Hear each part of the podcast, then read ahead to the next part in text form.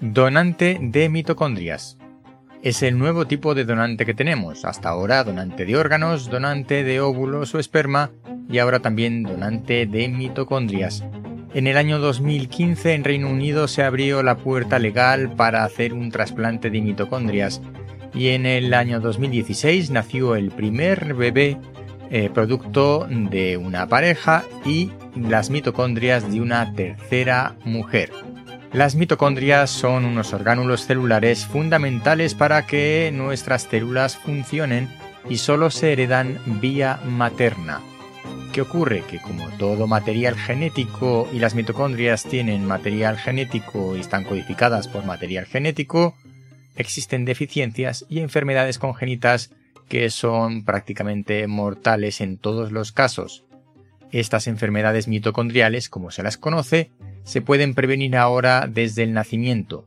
Sabiendo que existe la enfermedad y que una mujer la va a transmitir a sus hijos, porque las mitocondrias son defectuosas, una novedosa técnica ha logrado introducir las mitocondrias de un óvulo donante en el óvulo de la mujer gestante, de tal manera que así una pareja normal, mediante fertilización in vitro, puede tener hijos cuando hay problemas en la herencia mitocondrial de la madre.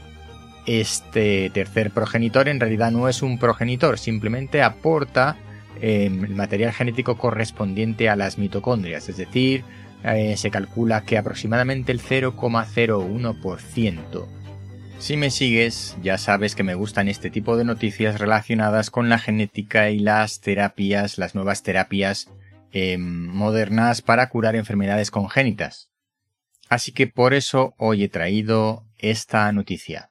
Lo que no sabemos es cuánto puede costar un tratamiento de este tipo.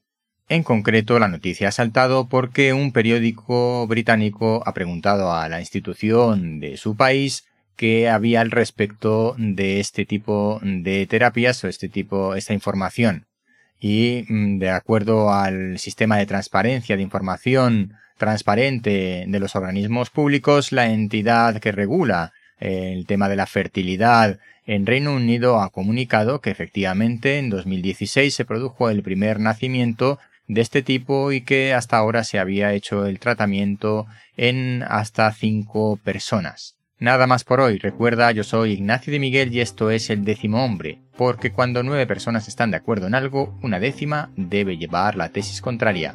Este podcast forma parte de la red de podcast podcastidae.com. Nos vemos pronto.